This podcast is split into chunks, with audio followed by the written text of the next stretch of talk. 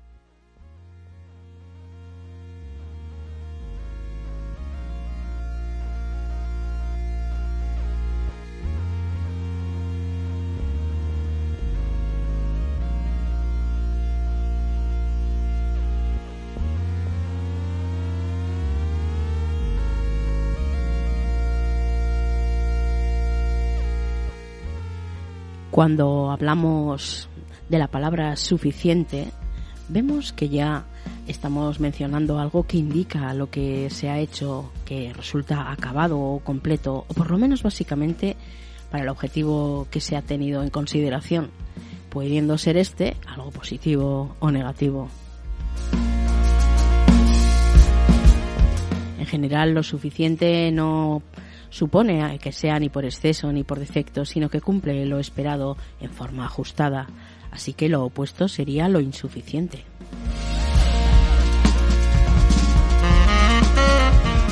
Pero como nos suele ocurrir en casi todas las ocasiones, este término suficiente también podemos aplicarlo a los seres humanos, a las personalidades de alguien. Por ejemplo, cuando se dice que una persona es suficiente o también lo podemos asociar a autosuficiente cuando no acepta o no necesita esa ayuda del entorno, de los demás, se basta solo o sola y también en esos casos pues muestra eh, esa posibilidad de superar las adversidades o sobreponerse para seguir adelante, pero mediante una manifestación de forma individual.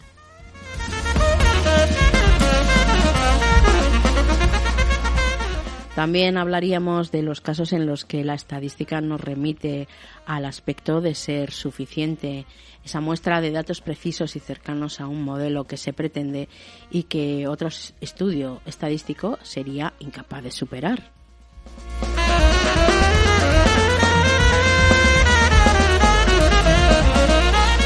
Así que como decimos, suficiente es bastante, pues tenemos un amplio número de ámbitos en los que vamos a utilizar este vocablo, este término y que bueno, estamos dispuestas y dispuestos a empezar a, referiros. Hoy en Aprendiz de Búho, suficiente.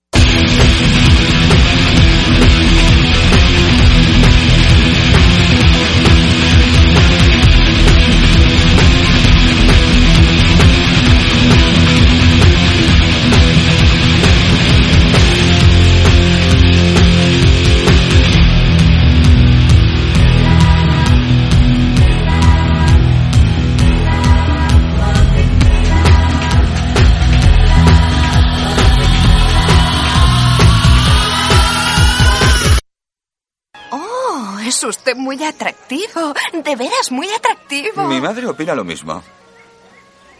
¿Está usted casado? Va contra mis principios. No creo en el matrimonio. No puedo escoger solo a una y disgustar a las demás. Es usted un hombre apuesto, señor Douglas, pero muy varonil. Debería verme cuando no estoy fatigado. Parezco un titán.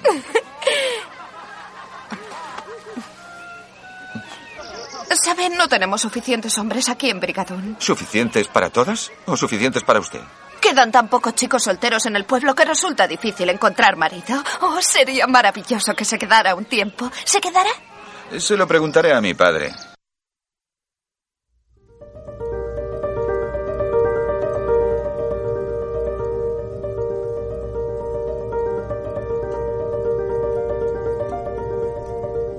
Hace unos meses me alegró oír que un profesor de física reconocía la profunda influencia de la filosofía en la ciencia contemporánea. Sin embargo, a los pocos minutos me desengañé. La influencia de la filosofía en la ciencia, continuaba este físico, pasa por Leibniz y el principio de razón suficiente. Me llevé un desengaño porque el principio de razón suficiente no es una herramienta adecuada para avanzar en el conocimiento metafísico, como veremos más a continuación en esta exposición. Y es que en ese sentido su uso puede entenderse como un ataque frontal al núcleo de la metafísica. La consecuencia para la relación entre la ciencia y la filosofía es inmediata. Si la influencia que tiene la filosofía en la ciencia depende de ese principio de razón suficiente, el diálogo entre filosofía y ciencia solo nos puede conducir al fin de la metafísica.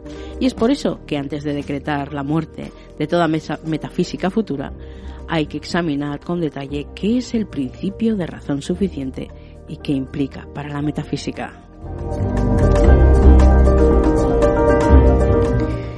Dicen que la estrecha relación que existe entre el principio de razón suficiente y el racionalismo moderno es bien conocida. Hicieron ya esta afirmación distintos filósofos de, y filósofas que nada hay sin una razón, el núcleo fundamental de su pensamiento. Historiadores historiadoras de la filosofía señalan que el uso del principio de razón suficiente puede remontarse hasta incluso los pre- presocráticos y así Anaximandro ya construye su cosmología sirviéndose del principio de razón suficiente para explicar la inmovilidad del mundo. Por su parte, Parménides necesita una razón suficiente para justificar el inicio de la metafísica del mundo, de la existencia del mundo. Y Arquímedes tiene el honor de que el, el propio Leibniz le reconozca como un pionero en la aplicación del principio de razón suficiente a la ciencia.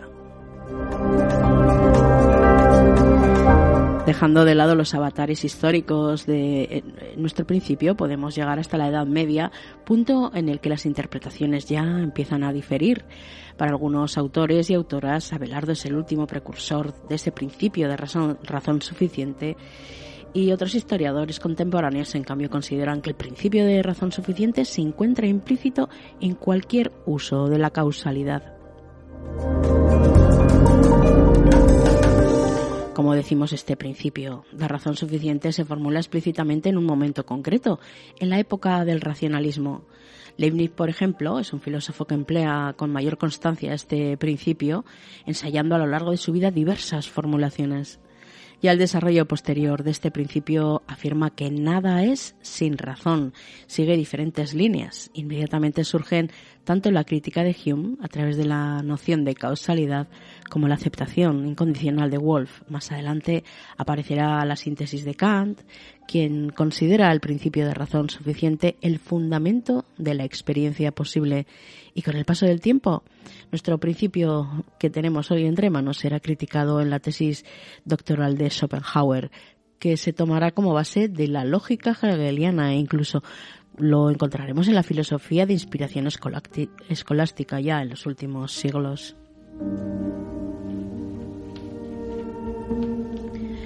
Pero dejando un poquito la historia de dónde viene, de los usos que los distintos bueno, personas, pensadores y pensadoras le han ido dando a este concepto, diríamos qué es el principio de razón suficiente y qué tiene que ver con el conocimiento de la realidad.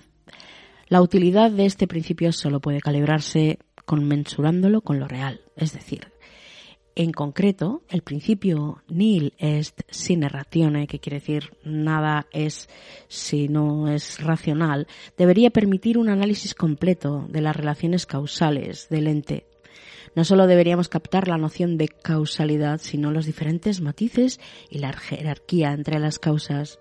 Y acabamos de ver que ese principio de razón suficiente se usa ya como guía para el conocimiento de lo real, según distintos mm, pensadores y pensadoras para explicar un rasgo de lo real. Un motivo para esa abrumadora frase que decimos, ese principio que nada es y no puede mm, explicarse de forma racional, el sentido común nos proporciona la muy obvia noción de que las cosas se explican por razones y generalmente es un juicio bastante evidente para la mente que debe haber una suficiencia de razones antes de que haya algo para explicar. Así constatando todos los días que ante un suceso cualquiera buscamos entender un porqué y este porqué, según defensores y defensoras de este principio de razón suficiente, es el, el resultado de la aplicación de ese principio, como decimos. Para cualquier persona que tenga esa capacidad de encontrar la razón, ya sea de la razón aislada o un conjunto de razones de que algo suceda, estaría aplicándose este concepto. Y es en ese sentido que el principio de razón suficiente se presenta como una vía con natural al conocimiento humano que nos permite avanzar.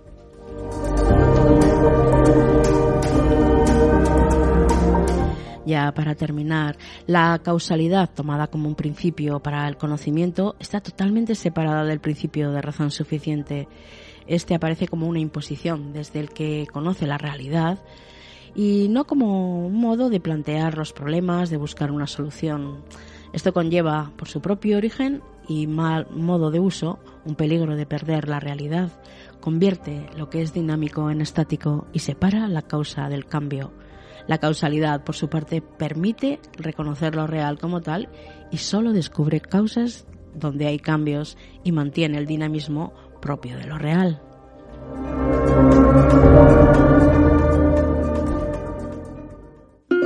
There'll be time enough for rocking when we're old. We can rock all day in rocking chairs of gold.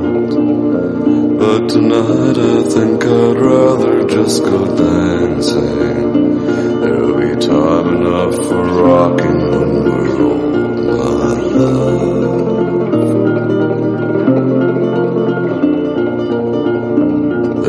Be time enough for talking in the nursing home. Darling, time enough to write an epic poem. But tonight I think I'd rather just go dancing. There'll be time enough for talking in the home, my love.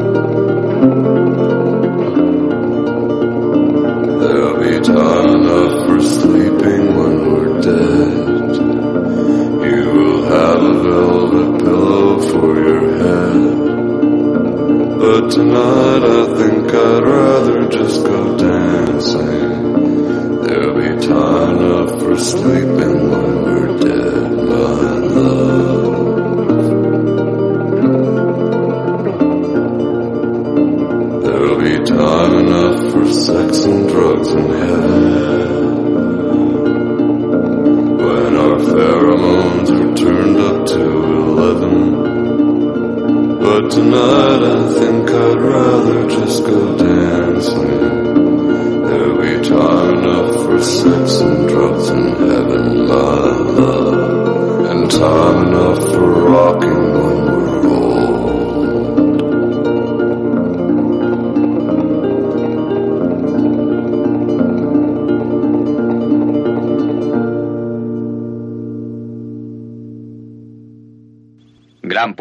encontrar voy.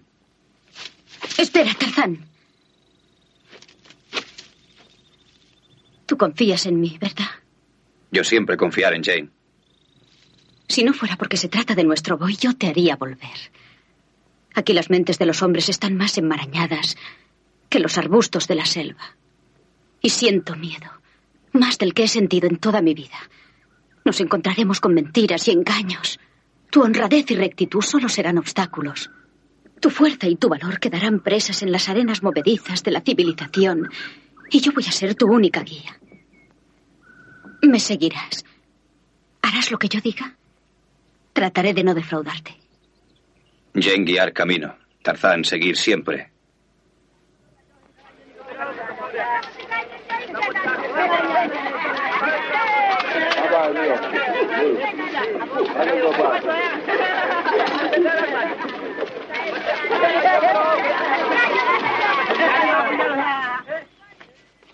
Tarzán, Rifle. él puede llevarlo. Tarzán, perdón. Este debe de ser el avión. Carga de animales salvajes. Tres hombres y un niño. Voy. Tarzán, El avión salió con su piloto Jimmy Shields para Nueva York. ¿Jimmy Seals? Así es, señor. Eh, Siento no tener más información para usted, señora. ha sido usted muy gentil, pero hemos de encontrar a nuestro boy. Nosotros ir a Nueva York enseguida. ¿Es posible fletar un avión? No, me temo que no. Pero nuestro correo regular enlaza con el Clipper de América. Ese avión llegará mañana por la mañana. Podría gestionarles dos pasajes en él. Pero eso costará mucho dinero. Pagaremos lo que sea. ¿Será esto suficiente? Esto es más que suficiente. Pero dudo que nuestro banco pueda cambiar tanto oro en moneda corriente. Procuraré que les extiendan una carta de crédito. Por favor, consígala. Y muchas gracias por todo. Creo que queda otro detalle, señora. Eh, nuestro sastre chino tiene ropas para señoras y caballeros. No son, desde luego, modelos de París, pero podrán salir del paso. Las necesitamos, sí. Vámonos ya, Tarzán. Tenemos muchas cosas que hacer de hoy a mañana.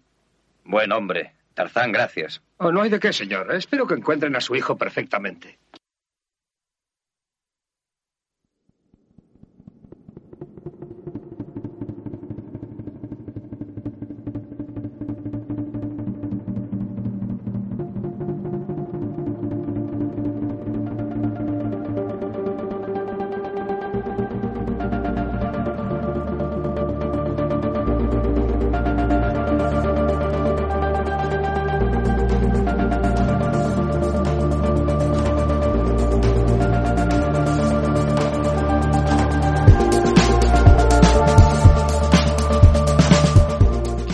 Cuando saber demasiado nos da inseguridad. Cuando nada es suficiente, podemos llegar a generar el llamado síndrome del impostor o la impostora. Sentir inseguridad es en cierto modo algo normal, sobre todo cuando tenemos que enfrentarnos a algún reto, alguna situación novedosa que no sabemos controlar del todo. Pasado un tiempo en el que nos habituamos a esa situación, fallamos, aprendemos de nuestros errores y vamos creciendo, vamos adquiriendo cada vez más seguridad hasta llegar a un punto en el que realmente podemos llegar a ser conscientes de que somos, bueno, ya más hábiles en ese asunto. Incluso, ¿por qué no? Se puede llegar a un nivel de, entre comillas, experto o experta. El síndrome del impostor o la impostora nos dice que esto no ocurre así, porque aunque la persona realmente sea especialista en la materia, alguien que ha acumulado grandes logros, que domina perfectamente un área de trabajo, algo que puede hacer perfectamente, es venerado o incluso venerada por su entorno y es capaz de desenvolverse en esos temas con gran profesionalidad, en cambio sigue experimentando una profunda inseguridad.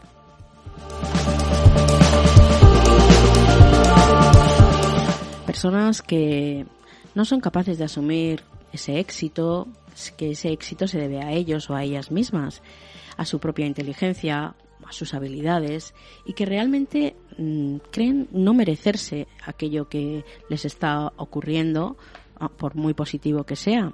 Al contrario, tienden a penar todo aquello que ha tenido lugar debido a una serie de golpes de suerte o a factores extrínsecos. Nunca son capaces de reconocérselo a sí mismos. No es que sea falsa modestia, ni mucho menos, es que realmente no lo ven así. Muchos y muchas de ellas piensan que están estafando a su entorno y como lo haría un cualquier impostor o impostora, no creen en sus capacidades, no se sienten competentes, aunque la evidencia indique lo opuesto.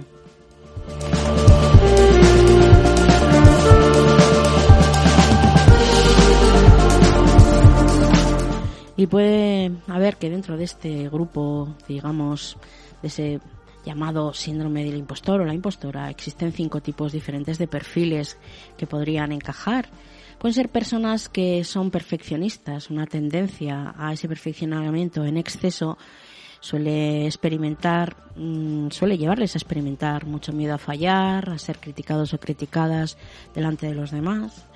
Luego está otro perfil, también llamado superhéroes o superheroínas, que sería aquella tendencia que se desarrolla pues a la hora de intentar hacerlo todo. Eh, es decir, asumir múltiples tareas, ayudar a todos aquellos que se lo pidan y en este caso pues suele tener una visión negativa de sí mismos o de sí mismas, ya que se sienten incompetentes o ven a los demás como buenos trabajadores, pero no a sí mismos el perfil experto o experta, que también es una tendencia de medir constantemente sus competencias en función de cuánto saben. Y así, esto también viene a colación con este tema. Creen que saben, nunca creen que saben lo suficiente. La genialidad, otro perfil que también puede encajar en este bueno, en, este aspecto, que sería cuando creen que deberían tener más facilidades naturales y miden su competencia en función de la facilidad con la que puedan lograrse las cosas. Aún así, tienen miedo de no estar a la altura ante nuevos retos y por lo tanto suelen evitarlos. Y el perfil solista, que también es otro caso dentro del síndrome de impostor o impostora, personas que lo sufren, que prefieren trabajar solos y solas, además de rechazar ese trabajo en colaboración con otros y otras, y es así que en muchas ocasiones rechazan incluso la ayuda, porque se trata de un signo de insuficiencia o de debilidad.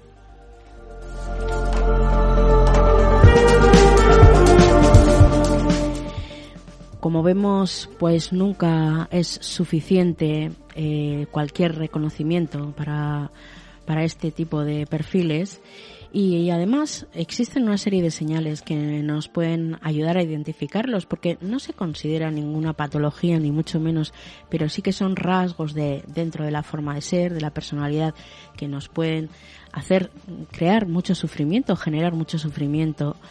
Así que dentro de las señales podríamos dentro de este fenómeno podríamos ser algunas de las mm, de los rasgos serían las dudas acerca de tus habilidades, las bajas expectativas de resultado, la falta de confianza, la baja autoestima, miedo al fracaso o la comparación constante con los demás, incluso, claro, como rasgo, miedo a ser descubiertos o descubiertas, porque las personas que tienen este síndrome o que tienen algún rasgo sufren esa denominada caída del impostor donde sienten que en algún momento u otro alguien les descubrirá y sabrá que no valen para desempeñar aquello que están haciendo.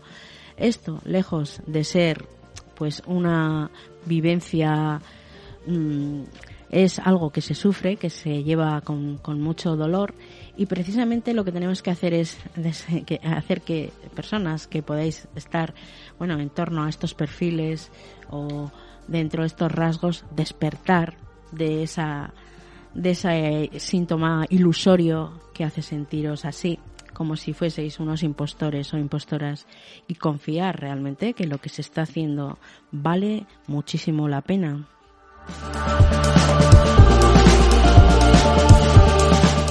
Estas pueden ser algunas de las actitudes que podemos llevar a cabo para afrontar esa percepción eh, de, estas, de estos rasgos, visualizar que somos capaces de nuestras metas, de lograr nuestras metas, una de las facultades que nos va a asegurar llegar a conseguirlas, por poder afrontar fracasos con una mejor perspectiva, desde luego, porque la actitud es clave para el éxito personal y, y para pues, enfrentarnos a todo lo que se nos ponga por delante.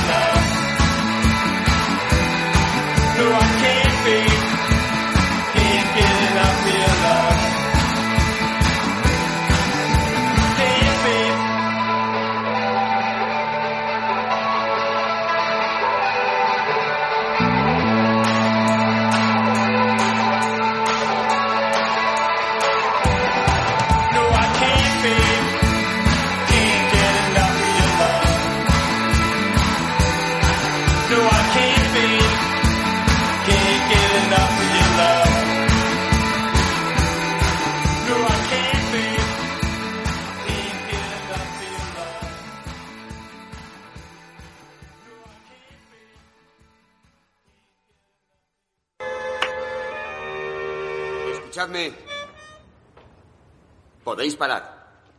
No podemos pagar ni la luz. Estamos en quiebra. De modo que mañana desmontaremos todo esto y andando. Por este año se acabó el circo. Lo siento. Se acabó el sueño. Y una temporada entera. Otra asignatura pendiente, otra cosa por terminar. Esta noche será la última representación con mi viejo número. Y encima hay luna llena. Y el artista se desnucará en mitad de la pista del circo. Tais-toi. Silencio. Jamás me lo hubiera imaginado así. La despedida del circo. El último día. No viene nadie, pero actuamos como cretinos. Y yo vuelo bajo la carpa como un pollo para hacer caldo. Y luego, otra vez a trabajar de camarera. Eh. Momentos como estos, como este, serán un buen recuerdo dentro de diez años. El tiempo lo cura todo. Pero ¿qué pasa si es el tiempo la enfermedad? Aunque a veces tengamos que agacharnos para vivir, para sobrevivir, un vistazo es suficiente. Echaré de menos el circo. Tiene gracia. No siento nada. Es el final. No Oh. siento nada. Acaba de pasar un ángel. Tengo que acostumbrarme a tener remordimientos cuando me siento mal. Como si el dolor no tuviera pasado. Siempre se acaba justo cuando empezaba a ser agradable y verdadero. Por fin fuera, en la ciudad. ¿Quién soy? ¿En quién me he convertido? La mayor parte del tiempo estoy demasiado preocupada en estar triste. He esperado fuera una eternidad para que alguien me dijera una palabra cariñosa. Luego me fui al extranjero en busca de alguien que me dijera, hoy te quiero tanto. Oh, qué bonito sería.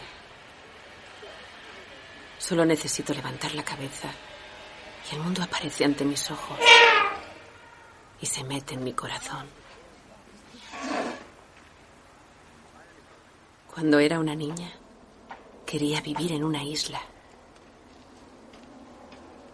Ser una mujer sola, poderosa y sola. Sí, así es.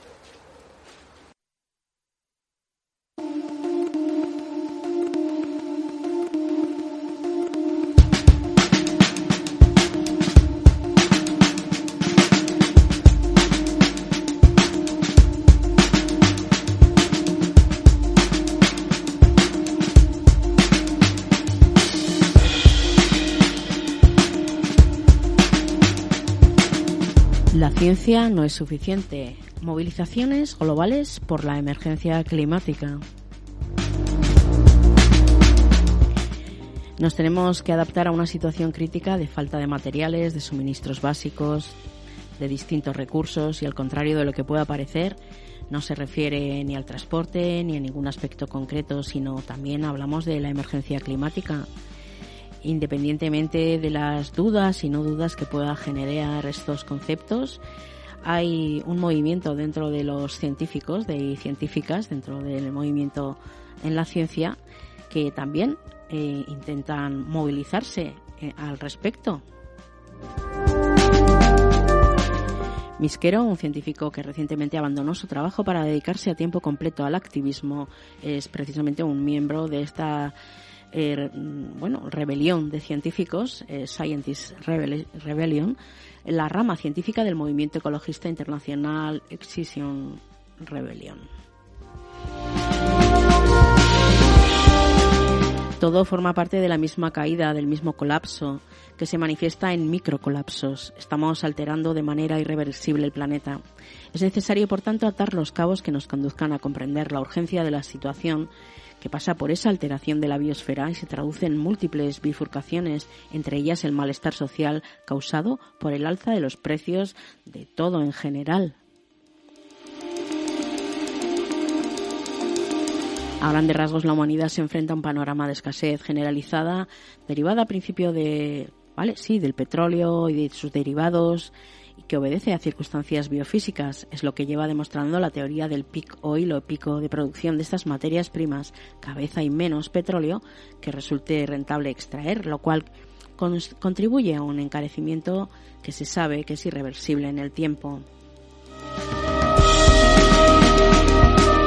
Esa dependencia de los combustibles fósiles, característica de nuestras sociedades, provoca una debacle ecológica, entre cuyas distintas vertientes se encuentra el cambio climático antropogénico, este desde la revolución, el derivado desde la revolución industrial, ya que la temperatura media del planeta ha subido en torno a 1,3 grados centígrados. Entre este movimiento de científicos, precisamente, pues que mm, se quieren revelar de alguna manera, Misquero cuenta hasta qué punto es crucial movilizar a la gente. Dice, es que no podemos hacerlo de otra manera. Este discurso anclado en la inevitabilidad está cimentado en la frustración implícita de ver cómo los gobiernos no han tomado las medidas precisas para paliar la crisis durante décadas, concretamente desde 1972, cuando el informe Los límites del crecimiento dejó patente la inviabilidad de un modelo económico basado en la expansión perpetua a partir de recursos naturales finitos. Estudios que se han acumulado y también las pruebas de que ese eco- eh, colapso ecosocial es inminente de seguir ignorándolos.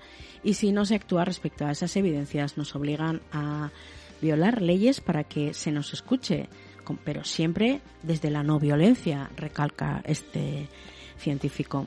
Entre las conclusiones de dicho informe también sobresale el cuestionamiento del modelo socioeconómico actual y también llamado crecimiento sostenible entre comillas, cuya compatibilidad con el equilibrio planetario ponen en duda muchos de los autores. Además, el informe advierte que las mudanzas sociales fundamentales para mitigar la emergencia, entre ellas el empleo, no se pueden realizar de manera gradual y que dichas transformaciones deben venir acompañadas de una atención a la equidad y a la justicia social. Es factible, argumentan, un descenso en el consumo de la energía global y el mantenimiento de niveles de vida, entre comillas, decente. Así, la ciencia ya no es suficiente. Tenemos que hacer presión, presión política y de otro tipo.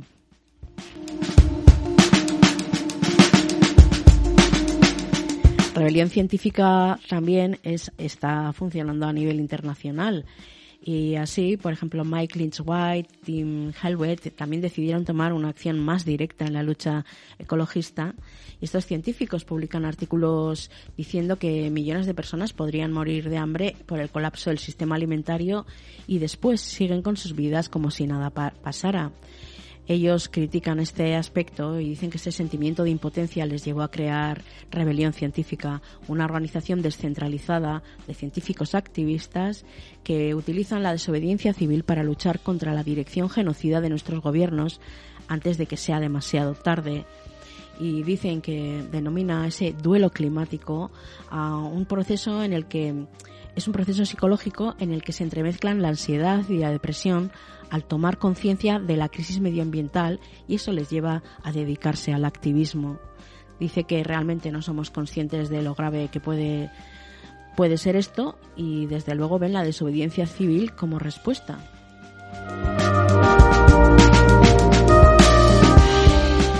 Así como decimos dentro de esta de este grupo de bueno de ciencia rebelde no hay consenso sobre el futuro del planeta. Algunos dicen que está casi garantizado que seremos de las últimas generaciones, otros dicen que si este es el final podemos continuar incrementando emisiones o reclamar dignidad y caer luchando, bueno, diferentes maneras y visiones de verlo, desde unas más negativas y otras, por supuesto, más constructivas, en, eh, en los que desde, mm, ponen en evidencia que hay que seguir revelándose porque las cosas, mm, bueno, pueden ser peores.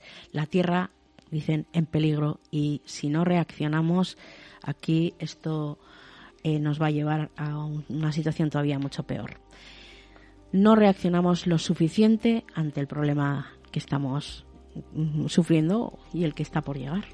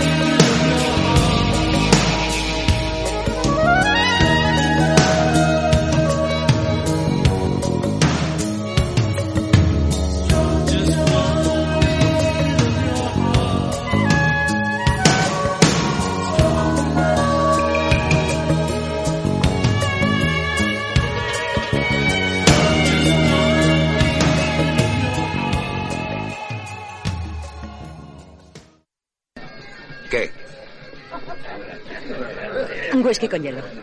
Yo lo mismo, y una ronda a todos. Oye, aquí no te fiamos ni agua. Tienes que traer pasta.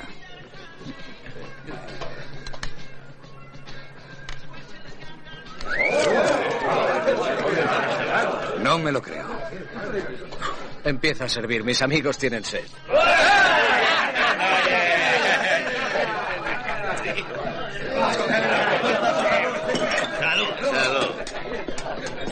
Eddie va a ir a por ti esta noche. Deberías comer algo. Ya es algo tarde. Pensaría que le tengo miedo. ¿Y qué te importa a ti lo que piense? eh? Oye, si Eddie me gana hoy, ¿te irás con él esta noche? Con una vez fue suficiente. Iré contigo. Pero te advierto una cosa. Si encuentro a esa que te llevó a la cama, le arrancaré la piel a tiras. Menos mal que no fui yo.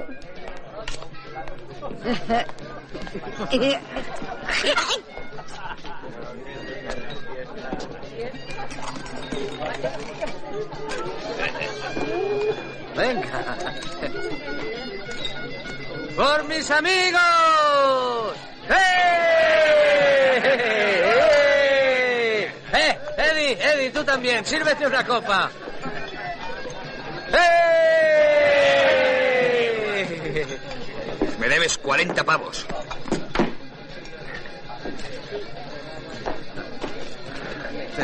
¡Eh! ¡Quédate con la vuelta! ¡Sírvete una copa! Y después cómprate un chicle de menta y pon otra ronda. ¡Invito yo a todos! ¡Eh! Oye, bocatas, el otro día cuando me pegué contigo tenía fiebre.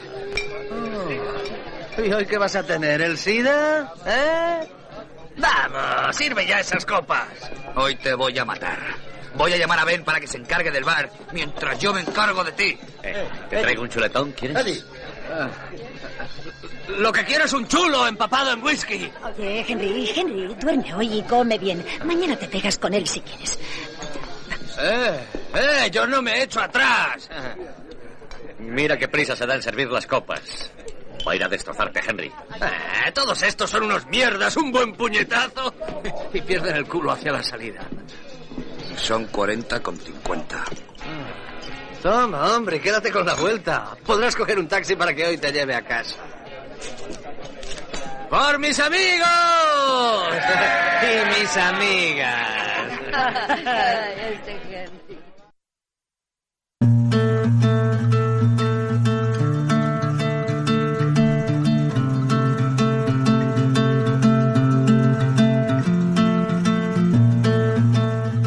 Nada es suficiente para quien lo suficiente es poco.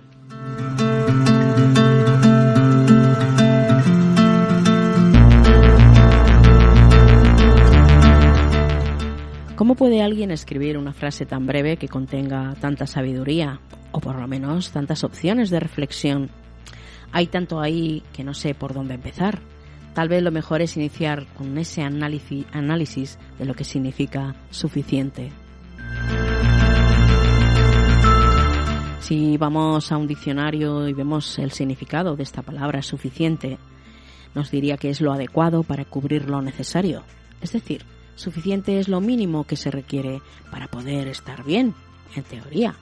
Y es que es ahí donde se pone interesante la cosa.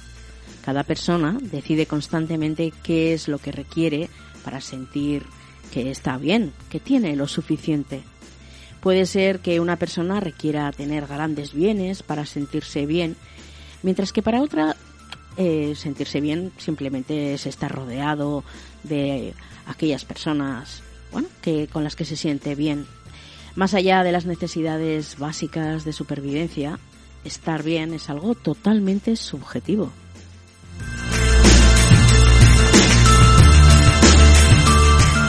Entonces, ¿qué sucede cuando una persona cree que lo suficiente es muy poco?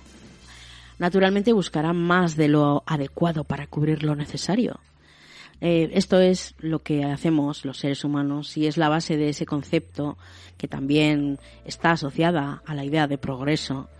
El hecho de no conformarnos es lo que nos mueve hacia adelante y este puede ser un aspecto positivo, cierto inconformismo, cierto ánimo de superación, pero también es, como decimos, un concepto relativo y subjetivo, porque depende de, de lo que para cada uno y para cada una sea pues aquello que es suficiente, aquello que le satisface.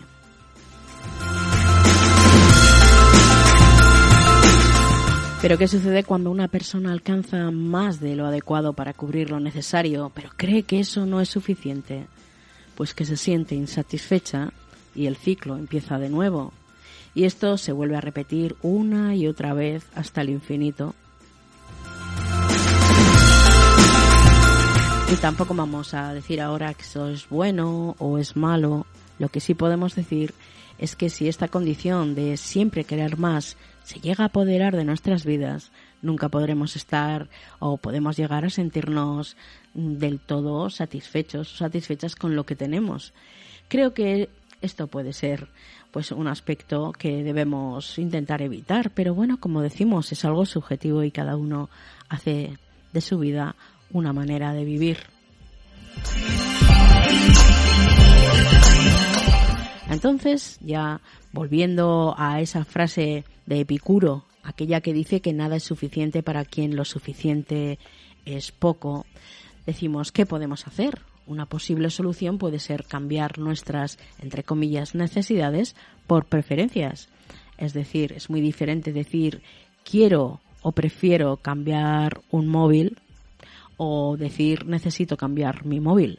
Es decir, ese pequeño cambio semántico entre decir quiero o prefiero por necesito nos va a dar un concepto más de realidad, no lo, aquello que puede decirse que es necesario o aquello que es una preferencia.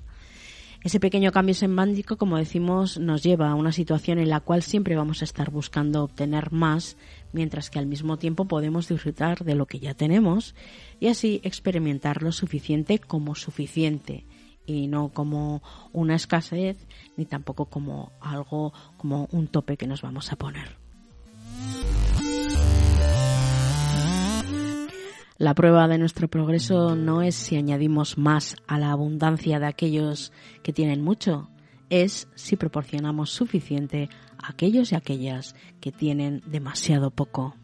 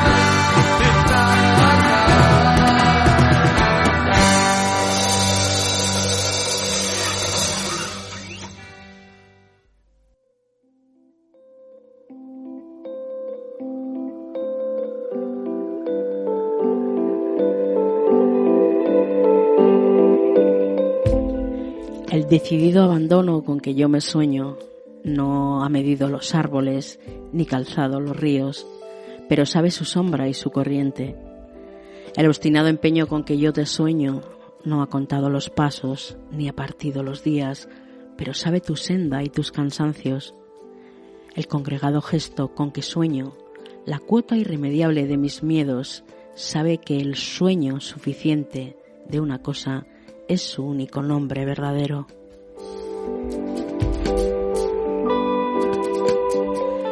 Solo se vive una vez, pero si lo haces bien, una vez puede ser suficiente. La vida es el arte de sacar conclusiones suficientes a partir de datos insuficientes. Mira lo suficiente dentro de un abismo y eventualmente te devolverá la mirada. En mi andadura por la vida he conocido a muchas personas que al final de sus días lo único de lo que se arrepienten es de no haber vivido de manera suficientemente valiente, de no haber invertido suficiente corazón y de no haber amado lo suficiente.